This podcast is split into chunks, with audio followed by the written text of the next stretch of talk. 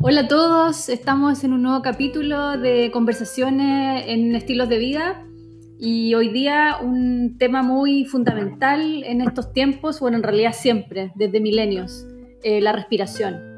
Y para eso invité a mi gran amigo Juan Pablo Sáenz, JP, en Instagram. Él es kinesiólogo, osteópata, un investigador en torno a la respiración hace muchos años. Con él aprendió harto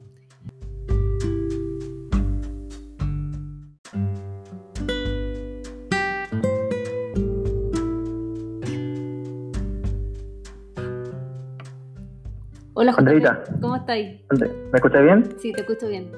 Perfecto. ¿Cómo estáis? Muchas gracias por invitarme. Sí, pues bueno, hemos tratado sí de modo autodidacta, em, bueno, no tan autodidacta porque el pasado académico también es eh, un, área del saber que influye y te induce a estudiar la, la, la respiración desde el punto de vista de su comportamiento, anatomía, fisiología. La osteopatía también me dio otro, para las personas que no conocen la osteopatía, una medicina manual que lo único que se encarga es que usted, yo digo usted, o sea, la persona que, estudia la osteopatía, eh, entienda cómo funciona el cuerpo, pero así a perfección y desde el punto de vista fisiológico y desde el punto de vista anatómico, cosa que cuando uno ponga las manos sobre el cuerpo, uno cuando mueva o suelta, sepa perfectamente qué es lo que está moviendo, cómo debiese moverse, etcétera. Entonces, en ese conocimiento, eh, yo empecé a tenerlas como las bases eh, teóricas, por así decirlo, eh, de cómo uno debiese moverse por dentro. Y bueno, siempre he estado ligado un poco al, al, ejercicio, antes más bien desde el punto de vista más deportivo, del rendimiento, hasta que conocí el, yoga y la stanga y a ti también, del cual me sumergió definitivamente en movimientos lentos, conscientes, atentos, y definitivamente ya la respiración pasó a ser como el motor eh, del ejercicio más que simplemente algo que sucede eh, sin tener conciencia de aquello por el hecho que estoy haciendo ejercicio. Claro, porque ahí, te diste cuenta de la integración, ¿no es cierto?, de cuerpo, respiración en una sola práctica. Exacto, pues en el fondo nosotros tenemos que darnos cuenta que si bien al uno hacer ejercicio y moverse, uno empieza a demandar oxígeno y eso empieza a nosotros a producir dióxido de carbono y eso manda la señal para que nosotros respiremos con una frecuencia más alta. Eh, somos nosotros con nuestra mente quienes estamos eh, en primera instancia mandándole esa señal con la intención de hacer, eh, lograr, buscar, rendir. Por lo tanto, si mi mente va mucho más rápido que lo que mi cuerpo está haciendo, quizás puedo generar un, un abismo de distancia entre lo que mi cuerpo está respondiendo o está logrando con sus capacidades y lo que mi mente está queriendo hacer en una definitiva, perdón, en una particular, no sé, carrera, posición, etcétera. Entonces, la respiración me va, me va a entregar porque la mente es pura fisiología, o sea, y hoy en día hay mucha ciencia y evidencia, bueno, el yoga eso lo transmite hace tiempo sin evidencia en el sentido de, evidencia científica, que es que el reflejo de tu estado interno te lo, te lo va a mostrar tu, tu respiración. Por lo tanto, si no le pongo atención a mi respiración, con tanta información externa e interna que aflora constantemente, me puedo perder. Entonces, más vale guiarme en la respiración para saber qué está pasando por dentro, porque la fisiología, en el fondo, cómo responde, cómo está funcionando el cuerpo, se refleja en mi respiración. Si es agitada, no es agitada, si es superficial, si es profunda, si demanda más oxígeno, no demanda, eh, sensaciones de urgencia, respirar, miedo, etcétera. Entonces, es una buena e inteligente forma de conectar con, con el cuerpo sabemos que la respiración, ¿no es cierto?, es, nuestro alimento fundamental. O sea, somos seres respiradores. Podemos ayunar, ¿no es cierto?, en agua, para ayunar en alimento, pero en respiración duramos dos minutos. Eh, exacto. Bueno, y como dices tú, desde ahí, en la respiración, ¿cómo constituye finalmente después el cuerpo? Tú, igual como kinesiólogo, te das cuenta cuando ves la forma, la postura de una persona, lo vemos nosotros también acá en la sala y esa asociación entre respiración también, cuando la gente respirador bucal, por ejemplo, ¿no? Mm, mm, sí, sí, es interesante verlo así porque, como tú decías, em, somos seres, eh, somos eh, organismos vivos que aeróbicos principalmente. La diferencia es que nosotros con, evolutivamente eh, logramos hacer una maquinaria biológica eficiente para consumir el oxígeno, igual que otros mamíferos. Entonces, y eso em, nos lleva a concluir que la principal, principal eh, función del cuerpo es lograr absorber el oxígeno del entorno para eh, seguir perpetuando la especie, para seguir funcionando en esta vida, para seguir sobreviviendo, aunque quizás el término puede ser un poco eh, con una como connotación negativa, pero en el fondo sí, es lo que está haciendo constantemente el organismo, sobreviviendo a la vida en general. Y para eso necesitamos el sustrato del oxígeno, que finalmente es lo que nos va a dar después del metabolismo heroico, eh, energía para funcionamiento, para todo lo que uno haga. Por lo tanto, cuando, porque yo, yo te, comparto una experiencia que cuando pasé por Kine, eh, lo, pasé como medio apurado. Un nivel de conciencia distinto, obviamente, no hay que juzgarse, pero como, como apurado. Por lo tanto, yo me acuerdo que yo también ahora hago clase a chicos de la, de, la universidad en primer año y claro, también tienen mucho contenido, carreras de la salud en anatomía, que es primer año, y, se sobresaturan con información. Yo también cuando estaba estudiando me pasó exactamente lo mismo. Y hoy día pienso todo lo contrario. En realidad lo que uno está aprendiendo es aprendiendo de uno y está aprendiendo en el fondo lo maravilloso que, que, es aprender de todo lo que está pasando dentro del cuerpo. Eso uno lo puede aprender de forma teórica, pero también, no sé, en la misma sala, en la práctica, uno también está aprendiendo, o sea, reconociendo que estamos vivos gracias a que podemos respirar. Entonces, esa es la primera prioridad, por lo tanto, ahora que yo me empecé a dar cuenta de eso, o sea, hace un año atrás, con otro enfoque, que, ¿qué pasa si le damos prioridad exclusiva a eso? Porque eso biológicamente ya es prioritario. Ahora, que les demos nosotros una prioridad o no, eso depende de nosotros. Pero biológicamente el cuerpo les da prioridad y como tú decías, va a em, eh, generar un sinfín de consecuencias porque el organismo se va a adaptar incluso físicamente para poder em, compensar desequilibrios de cualquier de cualquier eh, punto de vista que nosotros veamos el cuerpo humano, puede ser mental, emocional, eh, físico, con la finalidad de poder seguir absorbiendo el oxígeno de la mejor forma. Ahora podemos tener una, una voltura, pero el cuerpo va a seguir tratando de absorber oxígeno haciendo las compensaciones que puedan. ¿Por qué? Porque es su vida, es así vive. Juan Pablo, ¿tú podrías explicarnos de forma, digamos, desde tu, tu punto de vista, la relación entre respiración y sistema nervioso? Sí. Sí, mira, eh, a diferencia de cómo, cómo inicialmente se, se, planteaba que el sistema nervioso, el sistema nervioso lo que hace es regular la función, especialmente el sistema nervioso eh, autónomo, que es un sistema nervioso que regula, como dice palabra, automático, que regula todas las funciones del cuerpo, sin que nosotros, incluso la respiración, aunque nosotros podemos hacerla consciente y voluntaria, eh, regula todas esas funciones de forma eh, autónoma y automática e inconsciente para que nosotros no, tengamos que estar a cargo de eso, nosotros tenemos que estar conscientemente eh, a cargo de la función hepática, de todos los procesos que ocurren, o la filtración eh, a nivel renal, o incluso que el corazón lata, ¿se fija? Por lo tanto, el sistema nervioso autónomo se encarga de eso. Y, el sistema nervioso responde a cómo nosotros, en forma general, estemos interpretando el mundo o las cosas que nosotros estemos haciendo. Por lo tanto, la respiración también va a ser inconsciente.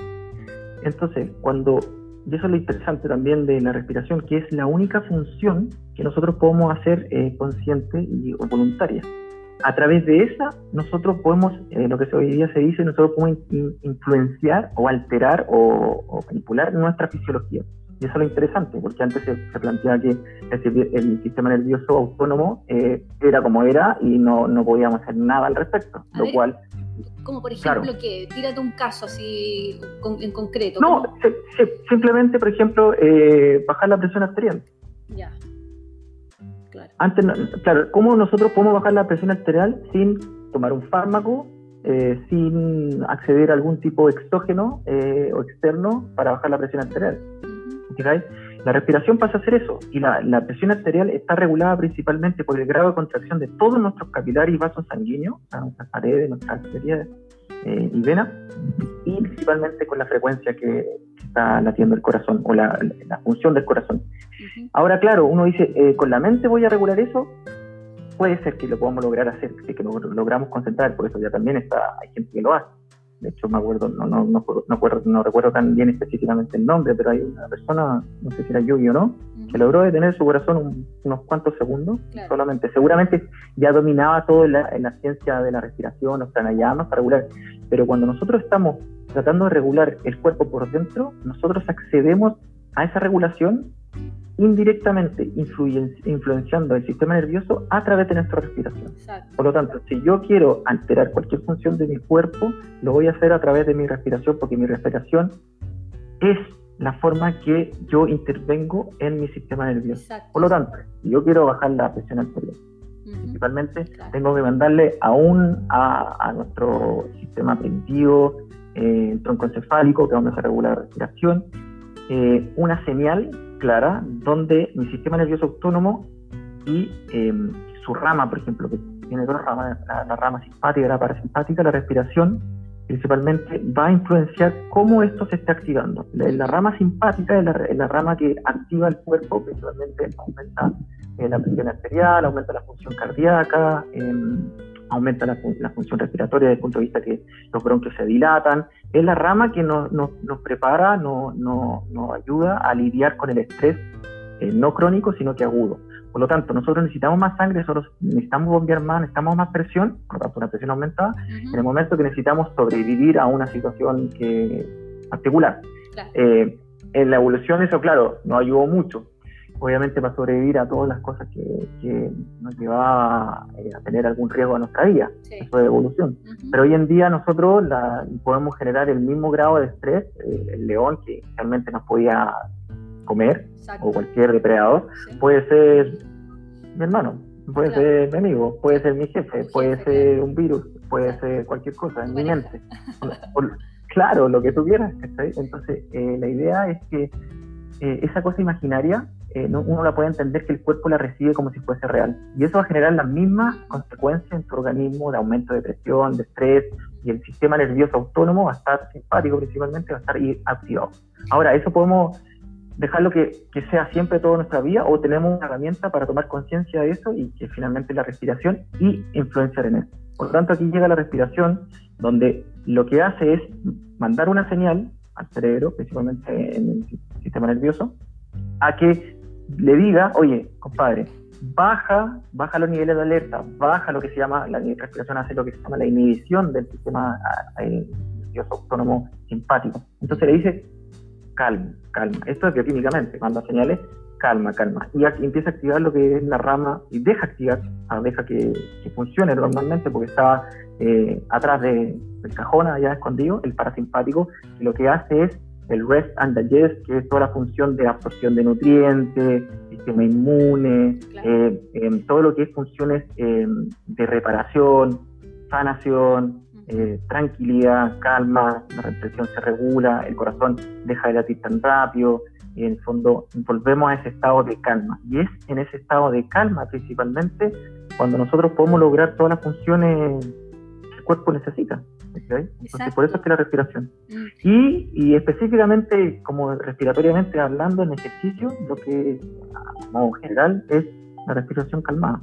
Respiración por la nariz, respiración calmada, cosa que yo, independiente que no esté sintiendo que estoy en calma, primero le voy a enseñar a mi cuerpo y yo a mí, a, mí mismo me voy a demostrar que haciéndolo y tomando conciencia de una respiración calmada, decir, ah, ya, en realidad no ha pasado nada porque le quito la atención a cualquier cosa que yo le estaba prestando atención, la llevo a mi respiración, entonces ese feedback sensorial que te da la respiración y tú más encima con la intención de hacerlo lento, por la nariz, profundo, porque profundo no significa rápido, sino que profundo significa acceder, y ese es el otro tema también de respiración, al diafragma. Por lo tanto, estamos dándole una señal al cuerpo y a nosotros mismos comprobándonos de que no hay nada, no hay nada que no hay nada peligroso, no hay ninguna urgencia.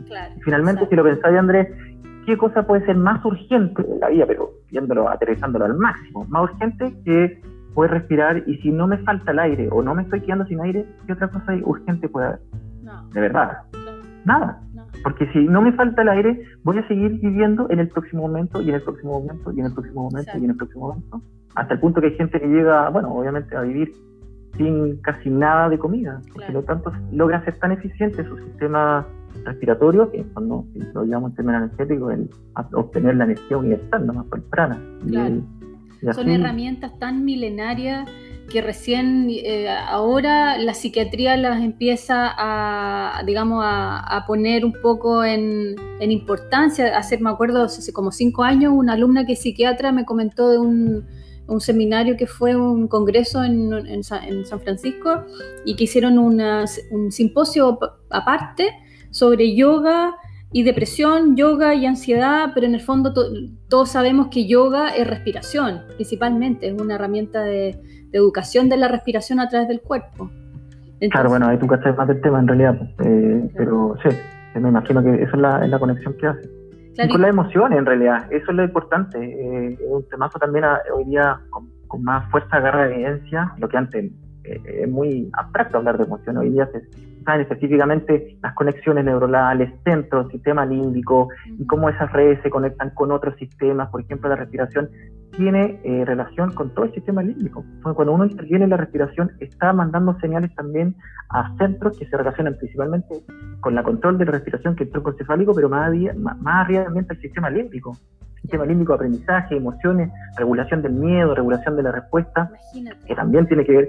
Entonces, al trabajar, tener esta herramienta, al trabajar con eso, no solamente estamos viéndolo de ya, finalmente estamos metiendo oxígeno, estamos siendo más eh, eficientes en la absorción, y por lo tanto puedo tener más energía para rendir más. Estamos hablando que nos estamos regulando entero, estamos lidiando con, con nuestros temas del día a día que nos involucran, no sé, a gastar más energía de, lo que, de, la que necesitamos o creemos, porque finalmente estamos lidiando con un tema emocional que, está somatizado y quizás no nos damos cuenta. Entonces, podemos, podemos analizarlo de un espectro muy amplio, pero quizás aterrizarlo simplemente y fácilmente a que trabajar con una herramienta que es respiración y conciencia toda la magia va a poder va a aburrir. Hoy día se demuestra científicamente y todo, pero, pero eso déjenselo a científicos, está bien. Interesante saberlo desde el punto de vista teórico, pero, pero la creación del ser humano, la biología, es una cosa hermosísima. Entonces, dejemos que el cuerpo haga lo que tenga que hacer. Hoy en día, por ejemplo, cuando, cuando claro, se habla cómo aumentar la defensa y hacemos eso y eso y lo otro, el cuerpo debiese estar fuerte en su sistema inmune siempre. Por porque está, Exacto, exacto. Nosotros respiramos por defecto, tu corazón late por defecto, ese corazón que late lleva energía, lleva sangre, esa sangre lleva todo el aire que corresponde a todo lo que hace, finalmente las células, lleva todas las células eh, eh, glóbulos blancos, con toda la maquinaria de defensa, y eso pasa siempre por defecto. Y sin que hagamos nada. Qué maravilla. Exacto, entonces, ¿qué, ¿qué, está pasando ahí que no estamos logrando defendernos como corresponde? ¿Qué está pasando ahí que no estamos respirando como corresponde? Hoy en día se están haciendo campañas eh, eh, brutales en relación a todo esto del, cuadro y la contingencia que estamos teniendo, desde el punto de vista respiratorio, lo que ha generado en las campañas de invierno hoy en día en Chile, pero, pero yo me acuerdo de una experiencia cuando yo recién salí de Kine y estaba trabajando como interno en realidad yo pasaba, una, pasaba como a hacer sala, eh, que es como una visita del kine y donde está la orden médica, donde tú tienes que hacerle quimio respiratoria a ese paciente, que yo que tenía secuela oral y el otro tiene cuatro respiratorios, etcétera. Y tenía, me acuerdo, dos señores que estaban ahí, pero llevan harto tiempo, eh, independiente de la causa, porque la causa, la, la casuística puede ser muy compleja de analizar, o quizás no tanto, pero estaban conectados completamente, no respirados, eh, eh, ventilador mecánico, pero sí a oxígeno todo el día, y yo, y con este tanque que lo, lo tienen que cambiar cada cierto tiempo, y el flujo está alto, en realidad estamos como con todas las variables había y por haber desde el punto de vista médico kinésico para eh, suplir la deficiencia de él en la, en la absorción de oxígeno, entonces eso se lo damos externamente. Yo por dentro, cuando salía de, de, de, la ronda y después me iba a mi casa, qué sé yo, en ese tiempo vivía, hice la práctica en un hospital, en el hospital de Florida, y vivía en, en el campo me iba como tranquilamente y reflexionaba, entre, meditaba también. Y decía, es impresionante, hoy en día lo, entiendo mucho más y todo, es impresionante, eh, independiente de la causa, obviamente, eso es un análisis mío, impresionante cómo una persona puede terminar así su vida, siendo que el oxígeno y el aire es lo que más abunda y siempre ha abundado y siempre respiramos por defecto. Entonces, ¿en, qué momento yo, si fuese esa persona, me perdí en mi vida? o ¿Qué, pasó? Por lo tanto, eso es lo que, claro, ya a concluir en que estamos demasiado, demasiado alejados. Yo también estuve muy, muy alejado y por eso estoy tan agradecido todos los días de día de las cosas que hemos pasado, los contactos que he tenido con la información de las personas, conocerte a ti, conocer el yoga y todo lo que te lleva a tomar conciencia con cosas que son vitales, vitales, vitales. El resto pasa a segundo, tercero, cuarto, décimo plano. Cosas vitales. Entonces, eso. JP, ¿cuál es la forma correcta? ¿Cómo se respira? Hablemos así como en concreto. ¿Cómo el ser humano debiera respirar? Claro, em, yo siempre me, se me pregunta eso cuando estaba, porque una de las cosas que me digo también es la respiración de las personas. También fue un gran descubrimiento Pero dos cosas, antes de mostrar, porque esto va a ser una forma mía como yo la veo, otra persona puede tener contacto porque la respiración tú la puedes ver desde el punto de vista energético, la puedes ver desde el punto de vista del movimiento, la puedes ver desde, el punto de vista del oxígeno, del aire mismo. Entonces, todos tenemos como un camino de crecimiento en relación al propio cuerpo y en el cuerpo obviamente está la respiración misma, que, es movimiento oscilatorio constante. Entonces, ese conocimiento y esa forma, porque podemos decir, así se respira correctamente, pero, pero quizá la persona que está trabajando también con su respiración también correctamente está respirando en ese momento, en esa circunstancia, su vida, en ese crecimiento, en ese momento, en esa etapa.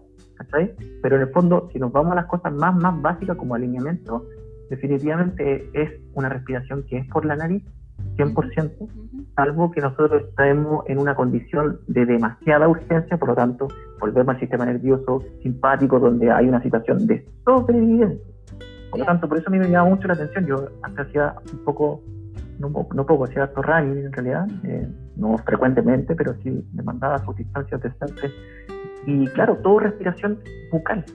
La alta intensidad te lleva, sí o sí, independiente que no seas león, pero tu objetivo es como el león, ¿te fijáis? Que tú quieres correr, que tú quieres escapar. Entonces, eso te lleva a tu respiración eh, bucal. Y la respiración bucal está relacionada con un sistema nervioso simpático altamente activado o como el tono aumentado, con un gasto energético muy alto para, para desenvolverse. Ahora, eso no, hoy en día no se puede decir que es un sistema aeróbico eficiente. Yo no estoy utilizando el día que yo dejo de respirar por la nariz, automáticamente yo no puedo decir que estoy utilizando de una manera eficiente el oxígeno. Por lo tanto, volvemos a lo más básico. El oxígeno es la, mi prioridad día tras día, momento a momento. ¿Qué puede haber tan importante en mi vida que me lleve a dejar de respirar por la nariz? La única respuesta puede ser alguna cosa que tengo en la mente.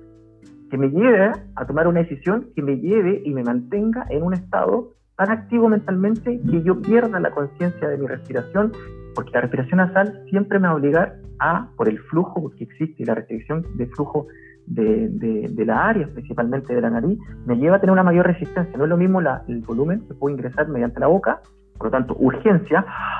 En cambio, la nariz, la nariz va a tener una resistencia mayor, por lo tanto, me decir, no puedes ir a esta intensidad si quieres respirar por la nariz. Tienes dos opciones, o sigues con esta intensidad, o bajas la intensidad y respiras por la nariz. Y ahí es donde tenemos la constante eh, decisión de decir, puedo bajar la intensidad. Eso no significa que mi intensidad o el momento en una postura, en un ejercicio, qué sé yo, estoy al nivel de a punto de dejar de respirar. Bueno, pero yo me mantengo ahí, me mantengo ahí. Y ahí es donde principalmente existen las grandes adaptaciones porque le estoy dando, me aseguro que le estoy dando el oxígeno que el cuerpo está pidiendo. Cuando dejo de respirar por la nariz, por lo tanto, les dejo entregar, eh, bueno, ahí no, no, quizá no vamos a entrar en detalle, pero existen todos eh, leyes de gases, la fisiología respiratoria, ecuaciones en relación a la hemoglobina, al oxígeno, el dióxido de carbono, que es un principal, un gas que se ha mirado a huevo, que también muy importantísimo. Por lo tanto, cuando respiramos por la nariz, a grandes rasgos, sin tantos detalles, nos aseguramos que estamos eh, consumiendo y absorbiendo el oxígeno y ventilando como se corresponde. Eso en primer lugar. Segundo es el uso del diafragma. ¿ya? El uso del diafragma como músculo eh, que se contrae, que está para poder ubicarlo bien, ponemos las manos, ambas manos en las costillas y nosotros eh, a poner las manos en las costillas nos damos cuenta que finalmente ese músculo, al nosotros inspirar, ese músculo se contrae. Fíjate que el cuerpo, si tú lo analizáis como la parrilla costal, eso genera como un círculo o un, un imagínatelo como un globo. El diafragma, justamente la parte de abajo, se ubica en la última costilla y va a separar ese globo del otro globo. Entonces, esto es una, forma interesante analizar el cuerpo de otro globo que vendría siendo como la zona abdominal. Las vísceras. Entonces, las vísceras, claramente que claramente es otro tema. Entonces, la separación entre el tórax y la zona eh, visceral abdominal la separa como que se llama, que es como una barrera. Y esa barrera es un músculo, y ese músculo, cuando nosotros inspiramos, se contrae, se contrae y, es como un paracaídas, es como, eh, como un paraguas. Imagínense un paraguas, en el fondo, que la parte cóncava, o sea, eh, la parte donde nosotros estamos adentro del paraguas, que no se moja, es la parte que da hacia la zona abdominal y la parte que supuestamente se moja es la zona que da hacia la zona torácica. Por lo tanto, cuando nosotros tomamos aire, eh, este diafragma, el paraguas como que empieza, eh, deja de tener esa forma cóncava y se empieza a estirar o a aplanar empujando las vísceras hacia abajo. ¿Ya? Empujando las vísceras hacia abajo. Es lo que hace, y aquí vamos un poquito, son los temas eh, de leyes de gas. Entonces, cuando nosotros inspiramos, lo que hacemos principalmente es aumentar en este globo del tórax, en la parrilla costal, nosotros aumentamos el volumen. Esa es la gracia de esto, aumentar el volumen. Porque cuando aumenta el volumen, por leyes de gases, la presión adentro disminuye. ¿ya? Como disminuye la presión, y nuevamente, esto es por default, esto nosotros no tenemos que hacer nada, está diseñado así. Como baja la presión dentro de mi cavidad torácica en este globo, automáticamente, si la presión es más grande afuera, en la atmósfera, por así decirlo, automáticamente entra. Hasta ahí nosotros no tenemos que hacer nada. Obviamente lo único que tenemos que hacer es tomar conciencia cómo el cuerpo está respirando o si queremos aumentar esta amplitud de movimiento, accedemos al diafragma. ¿Qué cosa importante también mencionar acá? ¿cachai? Que cuando nosotros aumenta, disminuimos, o sea, aumentamos el volumen en, la, en ese globo de, tórax, disminuye la presión, el aire entra. Por este globo abdominal o visceral, como, como, el, como el diafragma está empujando la víscera para abajo, esa presión abajo en la zona abdominal aumenta. Es muy importante eso, porque, por ejemplo, eh, desde cuando yo me metí a la osteopatía, porque la osteopatía es una medicina que eh, involucra el estudio de todo el cuerpo y lo trata a través de las manos. Por lo tanto, no hay zona que, yo sea un especialista en hombro o un especialista en pie o en kinesiólogo respiratorio o kinesiólogo traumatológico del área musculoesquelética. Y no solo los huesos, no solo los huesos, porque la gente asocia osteopatía solo a la manipulación. No, no, Claro, o sea, tú evaluás el cuerpo, que el cuerpo, uno de los principios de la osteopatía es la integralidad. nosotros para estudiar el cuerpo lo analizamos eh, en, en, en áreas o lo segmentamos, pero el cuerpo funciona relacionándose constantemente en todas las áreas, en todos los sistemas, ¿cachai? Por lo tanto, el sistema visceral es un sistema, bueno, prácticamente todas las funciones, salvo un par de órganos que también son muy nobles, todos los órganos son nobles, pero principalmente la zona visceral es la zona donde nosotros tenemos el gran reservorio de sangre.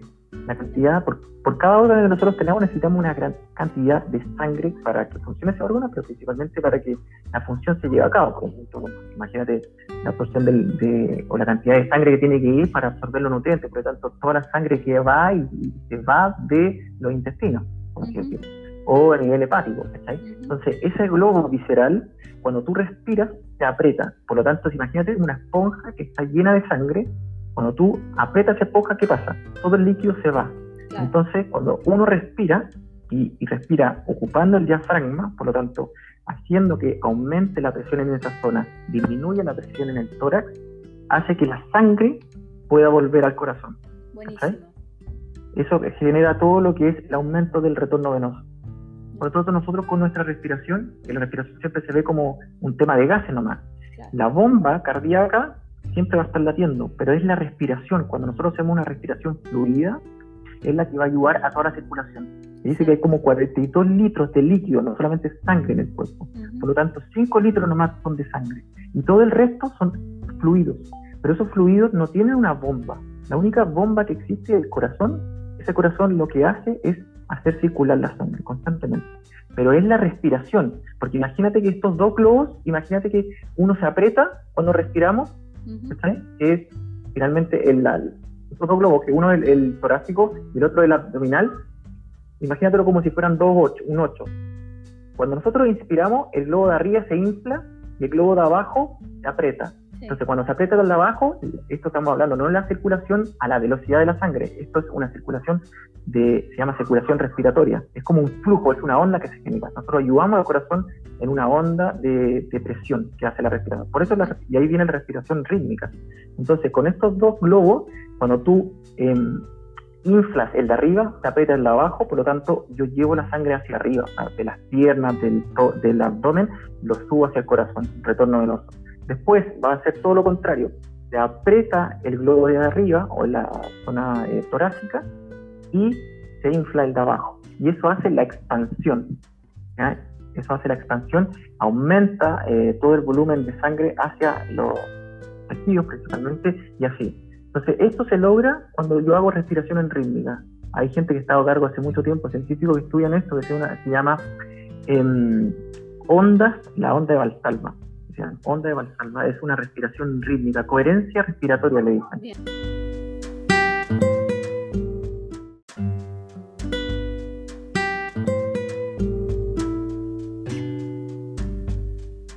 La presión está mediada por el diafragma. Bien, entonces, espérame, entonces estamos en la onda no sé con la coherencia respiratoria de esta bomba.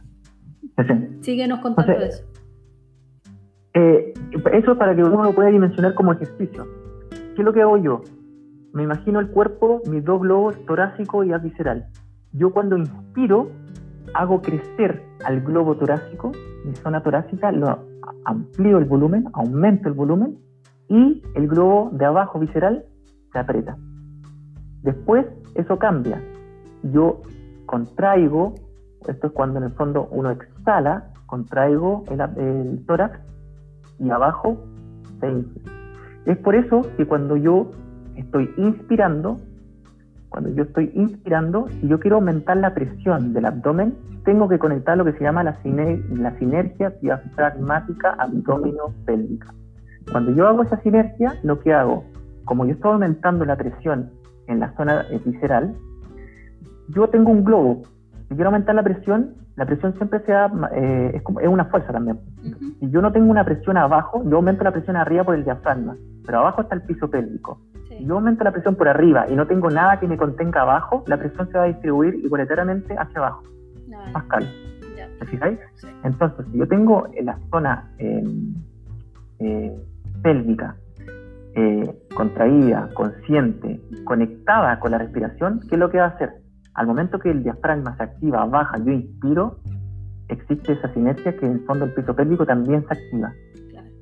Y eso hace que toda esta masa visceral, y hay una de las estrategias de la osteopatía también, es liberar, hacer, em, liberar todas las tensiones para que todo el flujo sanguíneo de toda la zona visceral siga eh, teniendo el flujo que normalmente debe ser y por lo tanto el retorno venoso. Mm. Cuando eso se estruja, eh, toda la sangre sube, yo ayudo eh, al retorno venoso, y después, cuando hago esto, la exhalación, por eso la inspiración significa succión.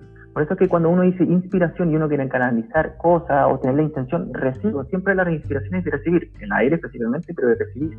Y por lo tanto, después, en la exhalación, es donde yo en este globo de arriba voy a, a, a disminuir el volumen y aumentar la presión arriba. Entonces, yo inspiro, absorbo ayudo a absorber todo del cuerpo, ayudo al retorno venoso, a la sangre que vuelve, por eso que cuando tenemos problemas en la respiración o si queremos bajar la hipertensión o cuando tenemos problemas de, retención de líquido, es principalmente porque no tengo capacidad yo de inspirar correctamente y hacer esta, esta, esta succión.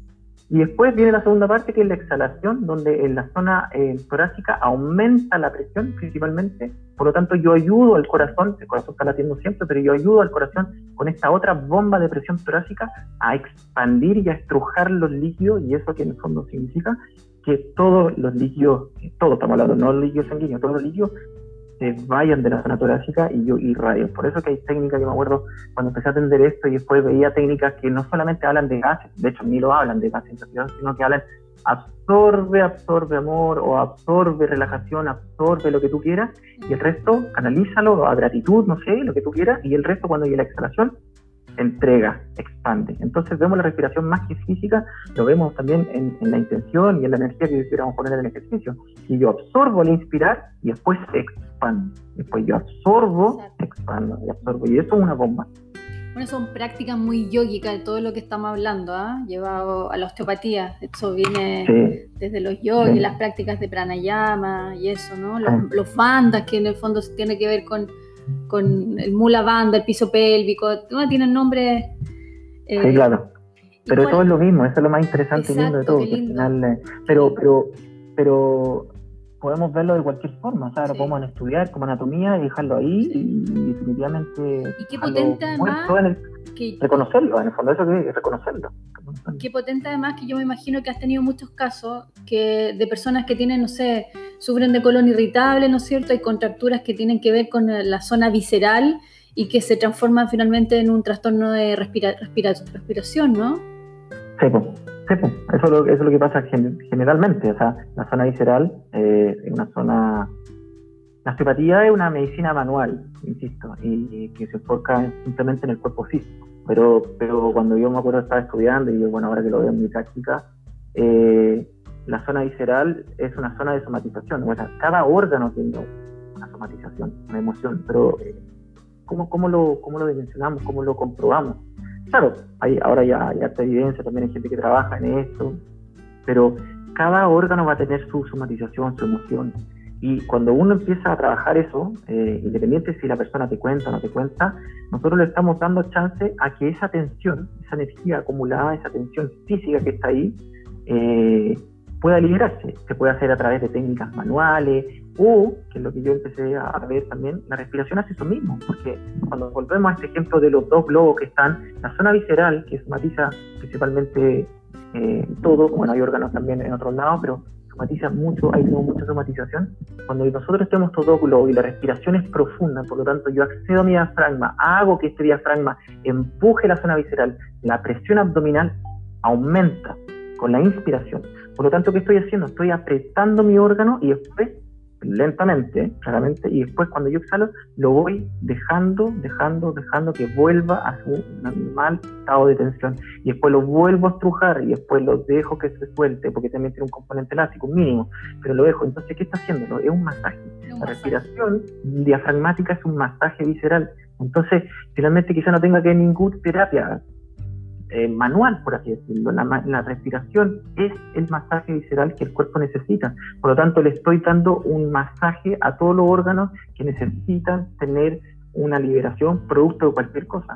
Ahí vengo, lo, cae de lleno la intervención como una técnica de respiratoria, y ahí están los pranayamas o la respiración anotrópica que empiezan a hacerlo como en una sesión y uno tiene liberaciones grandes, o definitivamente una práctica como la que practicamos nosotros, Ashtanga o cualquier, o cualquier eh, disciplina yoica, que la van viendo como una dinámica que la voy haciendo todos los días, entonces puedo somatizar un poco o menos, no importa, ya tengo una práctica donde contacto, contacto con mi cuerpo, conecto, lo libero y así voy dejando que todo fluya físicamente, y cuando todo fluye físicamente, fluye energético, o si se bloquea energéticamente, entonces finalmente físicamente se ve reflejado. Por lo tanto, es una herramienta que me va a dar todo tengo mi órgano libre, mi órgano funciona correctamente, tengo mi sistema que, porque el estómago por el lado izquierdo y el hígado, el gran hígado que pasa casi para todo el otro eh, cuadrante izquierdo de donde está el, estómago, son dos órganos gigantes, especialmente el hígado. Y cuando yo tengo tensiones ahí, y abajo vienen todo el resto de la vísceras del intestino, si yo no tengo tensiones viscerales, el diafragma no va a poder tener un rango normal. Y si no tengo ese rango normal, no puedo hacer este equilibrio que planteaba recién, esta dinámica de que aumenta el volumen arriba y disminuye el volumen abajo, aumenta o disminuye la presión arriba y aumenta la presión abajo. Y ese juego es el único que hace que la circulación se vea favorecida, que favorezca el retorno venoso. Entonces, finalmente, si no logro eso, estoy siendo deficiente en mi capacidad de hacer circular la sangre y por lo tanto oxigenar la sangre, por lo tanto oxigenar mis tejidos, por lo tanto tener energía y disminuir mi energía. Y si disminuye mi energía, tengo menos energía para vivir. Exacto. y ahí la puedo ver porque es como gasolina. Sí. Oye, bueno, ¿te, acuerdas que hicimos la práctica del ejercicio de poder hacer running? Yo lo practiqué running con eh, respiración nasal, ¿no es cierto? y el desgaste era mínimo, o sea, podía seguir eternamente, ¿no? Eso es, eso es, pues, Fernández, eh, eh, no hay, volvemos al otro, no hay urgencia en la vida, porque podemos tener todas las intenciones, tener eh, eh, un tema saludable, entrenar, eh, mejorar, ocupar el cuerpo o someterlo a estrés breve para que se adapte, todo, lo, todo, todo eso estamos, estamos de acuerdo. Mm. Pero si vamos a tener una intensidad por la cual me deja en un estado muy, muy eh, desequilibrado, por lo cual no me permite respirar por la nariz, estoy perdiendo por todas partes.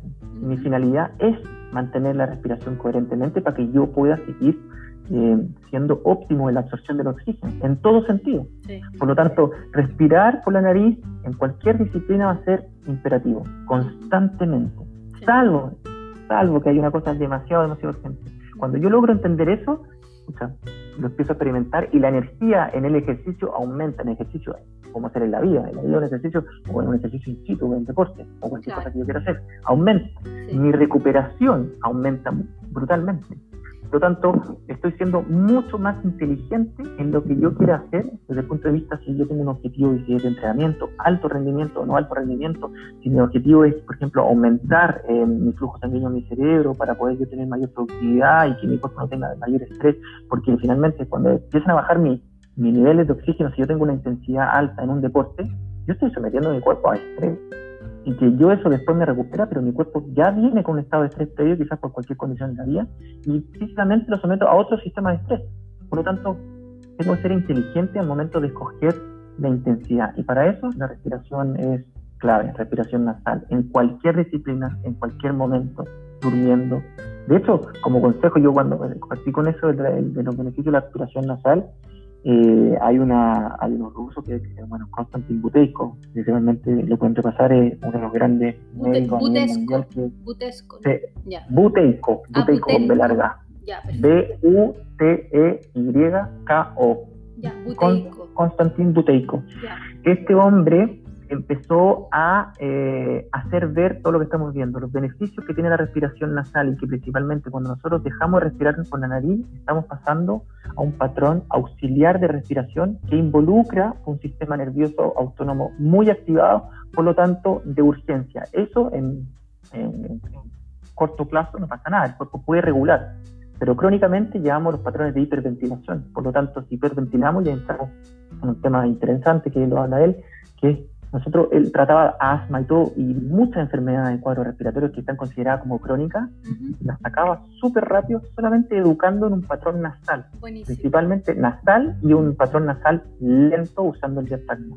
Por lo tanto, cualquier cosa que yo quiera hacer tiene que llevarme a una respiración nasal. Y para, la noche, que no tomamos conciencia, él eh, recomendaba el uso de un parche. Más intake, nos ponemos la boca. Yo, yo, yo roncaba, eh, era respirador boca al amanecer con la boca seca, roncaba, eh, y eso se puede medir como al, al, día, en la mañana, cuando uno amanece, boca seca o no boca seca, mal, eh, mal aliento, eh, si amanece con fatiga, uno debiese respirar por la nariz y el, la noche está para recuperar.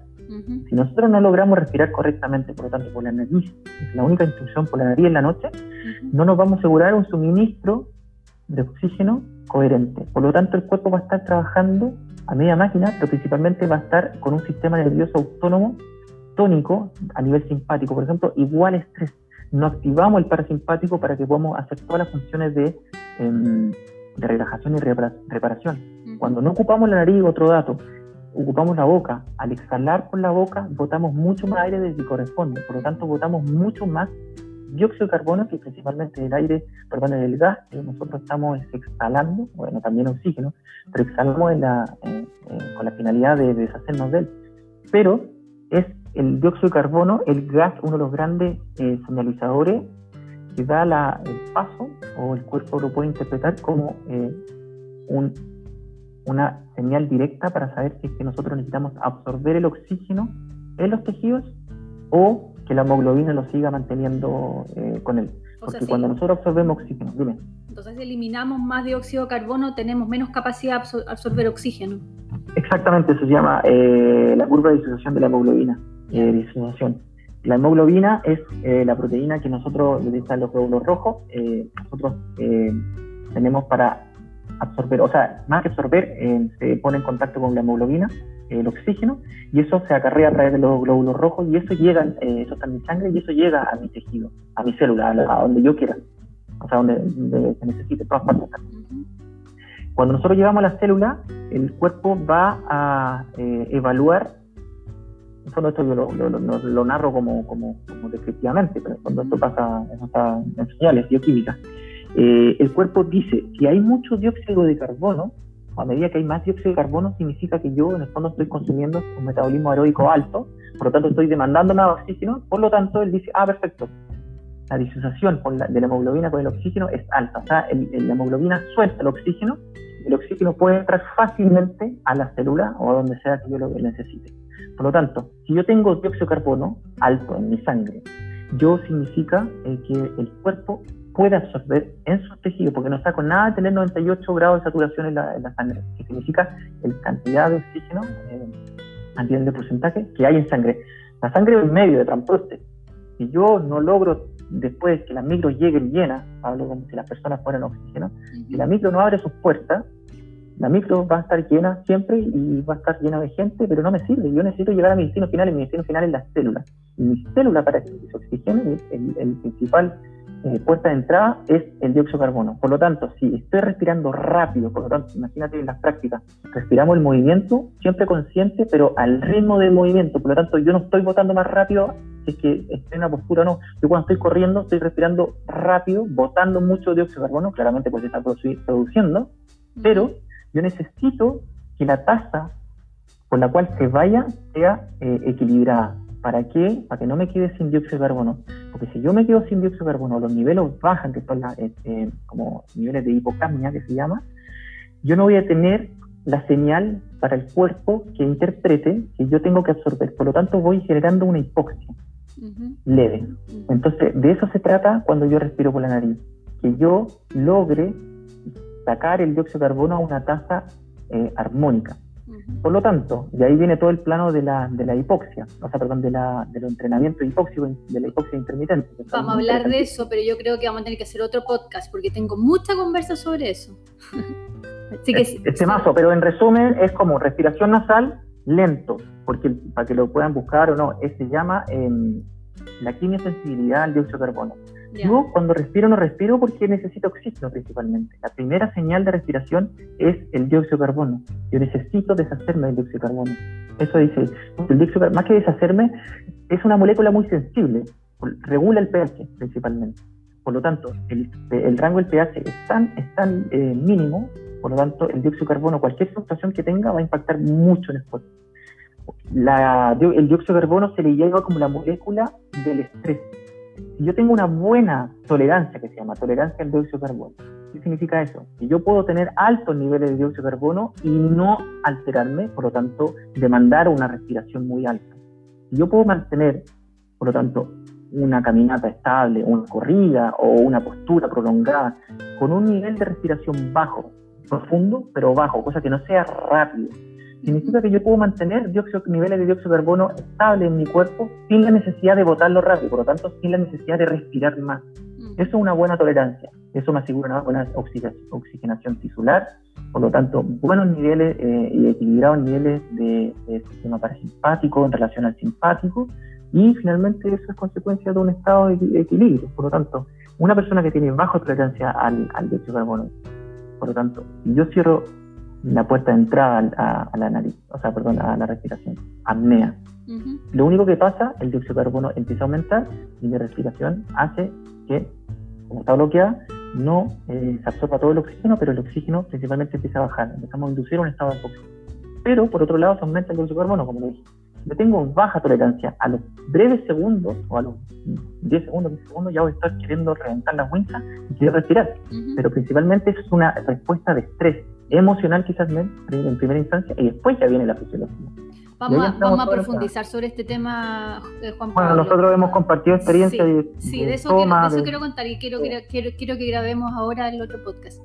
Pero quiero que mm. cerremos este y que no, ya de todo lo que hablamos, eh, algún consejo para la gente que está recién entendiendo sobre estos temas y que quiere mejorar su, su relación con la ansiedad, el estrés hoy día. Respira, podemos llenarnos de información, pero desde este punto de vista, volver a la respiración nasal, automáticamente, así 100%.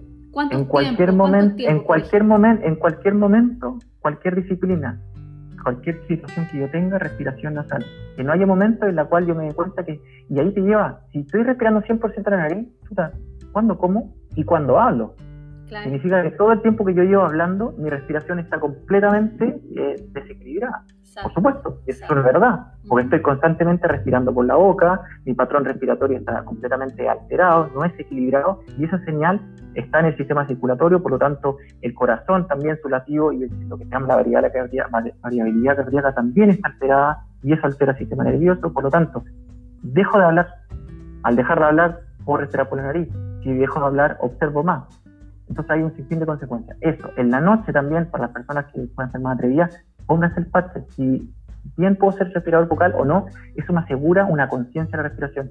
Pueden entrar en pánico leve, yo he visto gente adultos mayores que lo hacen sin duda, háganlo. Probablemente en la noche se lo van a sacar o no, pero asegúrense, asegúrense eso. Y lo otro es, em, aunque sea un ratito, un ratito de respiraciones profundas. Y el, y, el patrón que podría como recomendar es una respiración donde la inhalación y la exhalación pueden tener los mismos tiempos y lograr unos 5 segundos de inhalación. Ojo, porque esos 5 segundos es una recomendación. Yo no tengo que hacerlo rápido, puedo hacerlo lento. De hecho, la gracia es que sea lento. 5 segundos de inhalación, acción y 5 segundos de exhalación, de contracción. Y así, todo el rato. Y mi atención puesta 100% ahí, toda la energía vuelve y, y le agregamos el aspecto emocional, que es apreciar eso. Recordamos que la única urgencia o única necesidad que necesitamos constantemente es respirar para seguir vivo. Por lo tanto, si me estoy haciendo cargo de eso, ¿qué más puede ser importante? Y eso me, me debiese relajar desde el punto de vista cognitivo, emocional, y ya con la práctica me lo grabo y digo, bueno, estoy haciendo cargo de lo más importante, me progresando, estoy adaptando en ese plano y el resto ya es convertirse en un superhéroe. ¿no? Buenísimo, buenísimo, me encanta, súper buenos consejos. Vamos a grabar un audio también ah, para que sea una herramienta que alguien pueda ponerle play, unos audífonos y una herramienta para poder hacer una práctica muy sencilla, ¿no es cierto? Sí, sí, sí, sí, conectar con... con Bien, muchas gracias Juan Pablo, no te vayas porque tenemos más conversa. Sí, pues, espero, espero haber podido expresarme de la forma más clara. de todas maneras, de todas maneras. Un abrazo. Ya, pues, gracias, Andrita. Igual a ti. Chao.